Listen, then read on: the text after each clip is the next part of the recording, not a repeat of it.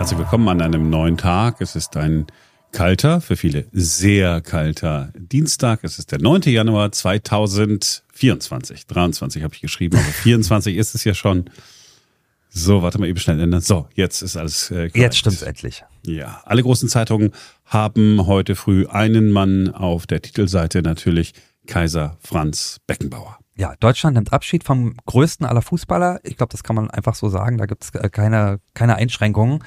Unser Kaiser ist tot, äh, so hat äh, die Bild zum Beispiel heute früh getitelt. Der Berliner Kurier, der schreibt, der Kaiser dankt ab.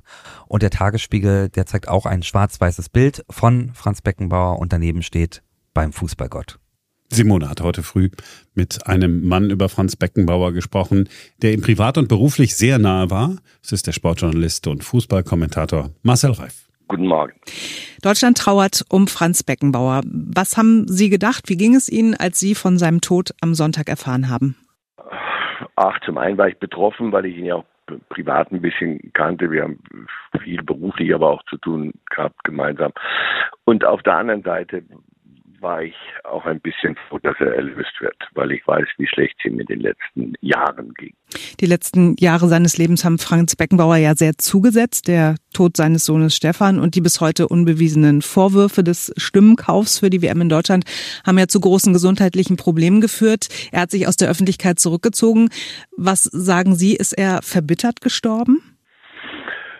Auch wenn Sie, das, das steht mir nicht zu, aus der Distanz solche Dinge zu bewerten. Aber die Annahme ist ja, weil, weil Sie, Sie haben es ja genau beschrieben. Das sind Dinge, die haben ihm sehr, sehr, sehr zugesetzt. Er fühlte sich auch alleingelassen von, von vielen Wegbegleitern ähm, bei diesem Sommermärchen, die dann, als, als der Wind rau wurde und, und als diese Vorwürfe kamen, sich alle weggeduckt haben und vorher haben sich in seinem Glanze gesund während dieser WM. Und äh, äh, ja, das hat ihn sehr, sehr, sehr getroffen und, und am Ende bitter gemacht. Er, er wollte auch niemanden mehr sehen. Heute früh sind die Medien voll mit Nachrufen, mit Würdigungen. Franz Beckenbauer wird als Spieler gefeiert, als Teamchef, als Funktionär. Was sagen Sie, welchen Job hat er aus Ihrer Sicht am besten beherrscht? ja, Sie viele sagen ja, oder das hieß immer, dass ihm sei alles leicht gefallen, zu, zu gefallen, vom, vom, vom Schicksal geküsst. Er selber hat ja auch gesagt, er ist ein großes Glückskind. Aber er hat auch sehr hart für die Dinge gearbeitet. Also als Fußballspieler war er, war er wirklich begnadet wenn Sie Pelé können wir nicht mehr fragen, Johann Cruyff können wir nicht fragen, Eusebio nicht, aber die hätten alle gesagt, das ist einer der größten, die je Fußball gespielt haben. Also die, die und die, die hätten es wirklich am besten gewusst. Äh, das war vielleicht noch der der Job, der ihm am leichtesten fiel, dieses dieses spielerische. Ähm, danach als als Trainer, äh, es bleibt ja immer dieser Spruch, geht's raus und spielt Fußball und mehr habe er gar nicht gemacht. Unsinn.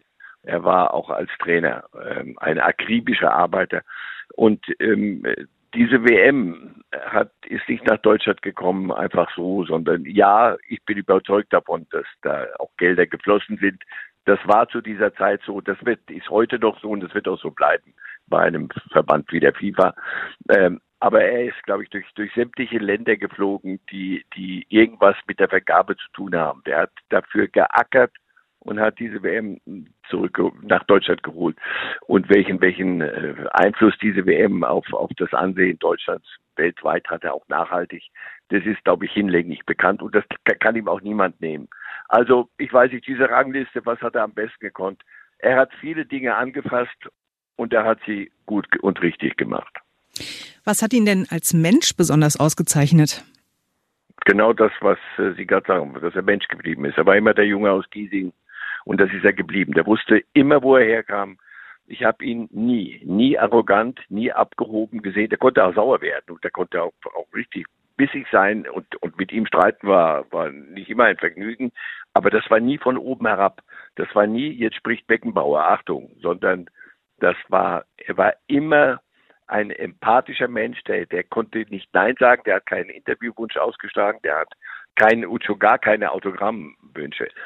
Und ähm, das hat ihn für mich zu so einem großartigen Menschen gemacht, dass er wirklich nie, nie vergessen hat, wo er herkam und immer ein anständiger Kerl war im, im Umgang. Machen Menschen Fehler? Ja. War er ein Mensch? Ja. Mit, ähm, aber sicher hat er auch Fehler gemacht. Sie haben ja auch eine ganz besondere Geschichte mit Franz Beckenbauer, habe ich gelesen. Er hat äh, beinahe Ihre Sportreporterkarriere zerstört, noch bevor sie richtig angefangen hat. Erzählen Sie mal. Ne, irgendwann sitze ich zu Hause, gucke Sportstudio, hatte frei an dem Samstag und dann, äh, er war richtig sauer, weil es gab Kritik, ja, damals, als er anfing als Teamchef bei der Nationalmannschaft. Und äh, da lief es ja am Anfang gar nicht so doll und ich, ich hatte das auch irgendwo im Fernsehen kritisiert, hatte gerade angefangen beim Sport, kam von der Politik und der hört, irgendwann war er richtig sauer auf, auf die Jungs vom ZDF und ich war einer von denen und ich sitze zu Hause und auf einmal sagt er, und da habt ihr noch so ein Zauberer. Bitte, der spricht wunderbare äh, Kommentare in der Politik, aber bitte los ihn vom Fußball weg. Ich dachte, ich falle vom Stuhl, das war's. Die höchste deutsche Fußballinstanz will nichts mit mir zu tun haben. Das war's. Ich habe ihn Jahre später darauf angesprochen, noch oft darauf angesprochen. Wenn ich dich nicht gemocht hätte, hätte ich gar nichts gesagt. So äh, konnte er die Dinge umdrehen. Er konnte heute das sagen, morgen was anderes. Es gibt keinen Menschen, dem ich das nachgesehen hätte. Bei ihm, man war diesem Charme hilflos ausgeliefert. Was ist sonst Ihre schönste Erinnerung an ihn?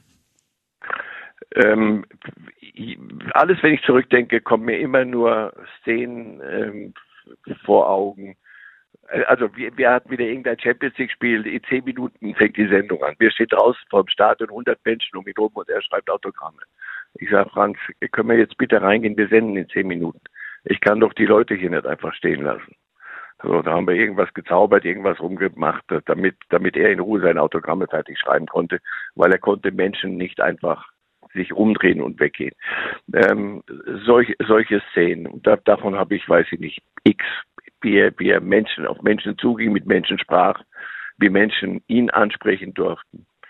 Nein, das war, ähm, das hätte ihm auch niemand nehmen können. Er war ein, ein toller Kerl mit Fehlern, wie jeder Mensch sie hat und macht. Wenn Sie ihm heute noch mal was sagen könnten, was würden Sie ihm sagen? Warum bist du so bitter? Warum, warum kannst du nicht, nicht, lass los, lass die, lass die gehen, die, die es nicht wert waren, ähm, mit dir gemeinsam äh, große Dinge auch zu, zu leisten und die dir dann nicht beigestanden haben. Ich hätte ihn gern öfter anrufen sollen. Zuletzt. Wir haben lange nichts voneinander gehört, weil er, ich hatte das Gefühl, er will in Ruhe gelassen werden. Ähm, und das werfe ich mir ein bisschen vor. Herr Reif, ich danke Ihnen ganz herzlich, dass Sie sich heute früh Zeit für uns genommen haben. Sehr gern. Ja, und auch unser Berlin-Reporter Christian Fuchs, der ist heute früh in der Stadt unterwegs gewesen, wie jeden Morgen.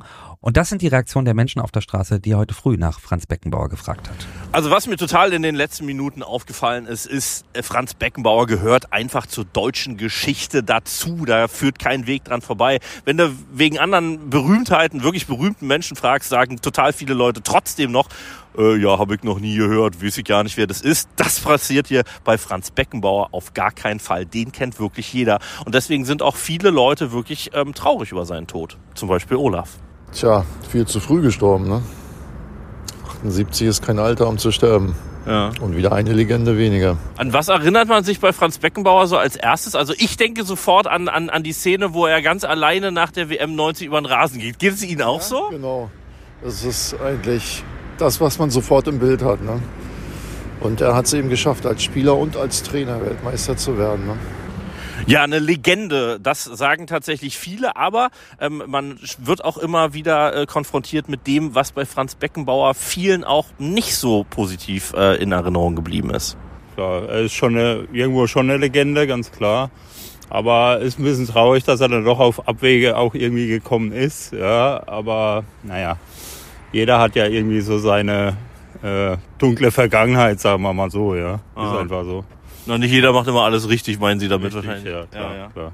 ja, trotzdem, bei einem sind sich alle einig, Weltfußballer, großartiger äh, Trainer, Spieler und Lichtgestalt des deutschen Fußballs. Äh, so wurde er tatsächlich mal genannt. Und ich sag mal so, es gibt so viele großartige Erfolge. Es gibt so viele, zum Beispiel auch Parodien zu Franz Beckenbauer, weil es ja wirklich auch einmalig ist, wie er da so gesprochen hat. Ja gut, äh, quasi, äh, wenn ich auf den Platz gehe, dann ist, äh, erinnern Sie sich mal an Matze Knob, erinnern Sie sich an Jörg Knörr, erinnern Sie sich an äh, RTL Samstagnacht, da ist er überall parodiert worden. Also es ist schon eine Persönlichkeit, die wird auf jeden Fall im Gedächtnis bleiben und damit ist er für uns alle doch irgendwie auch ein Stück weit unsterblich.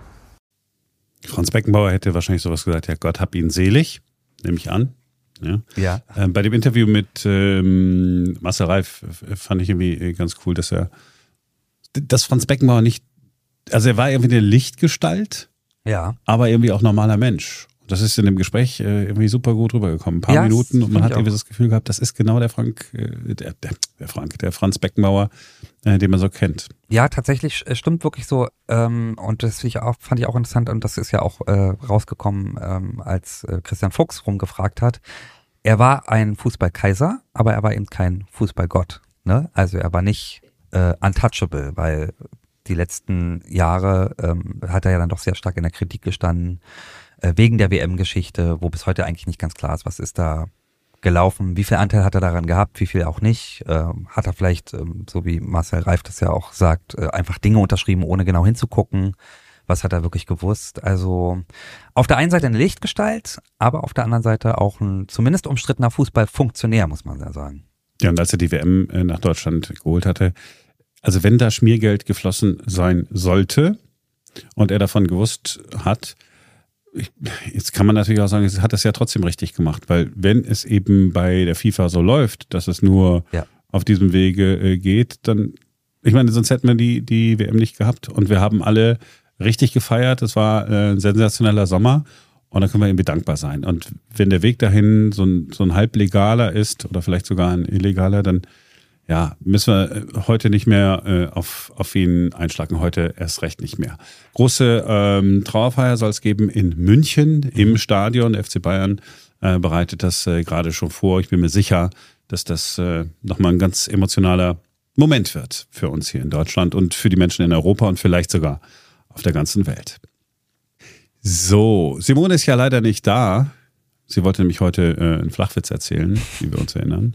Den müssen wir uns dann leider wohl heute schenken. Ja, fast. Felix, wie du weißt, habe ich ja bereits, weil ich schon mit dir geteilt habe, den Witz, Ja. äh, den Flachwitz des Tages bekommen von Mannis Kalender. Ja. Äh, Beweisfoto, 9. Januar 2024. Und wie laut, also das ist auf Englisch, der Kalender. Hm, deswegen, manche Witze funktionieren im Deutschen äh, nicht, aber dieser hier Der funktioniert. geht. Der geht. Ähm, der Witz geht folgendermaßen. Äh, hast du schon gehört von diesem äh, Restaurant auf dem Mond? Ja, das Essen ist großartig, aber es ist überhaupt keine Atmosphäre. Wow. Der ist, Der kommt so. sehr flach, der bleibt auch sehr flach. Ja. Das wäre doch der Moment zu sagen, das war's für heute. Wir sind morgen wieder für euch da. Dann ist Simone auch wieder mit dabei. Die musste, während wir den Podcast aufzeichnen, noch ein bisschen was in der Live-Sendung tun. Äh, Ist ja auch ganz wichtig. Äh, denn morgen ist wieder ein neuer Tag. Also dann bis morgen. Cheerio.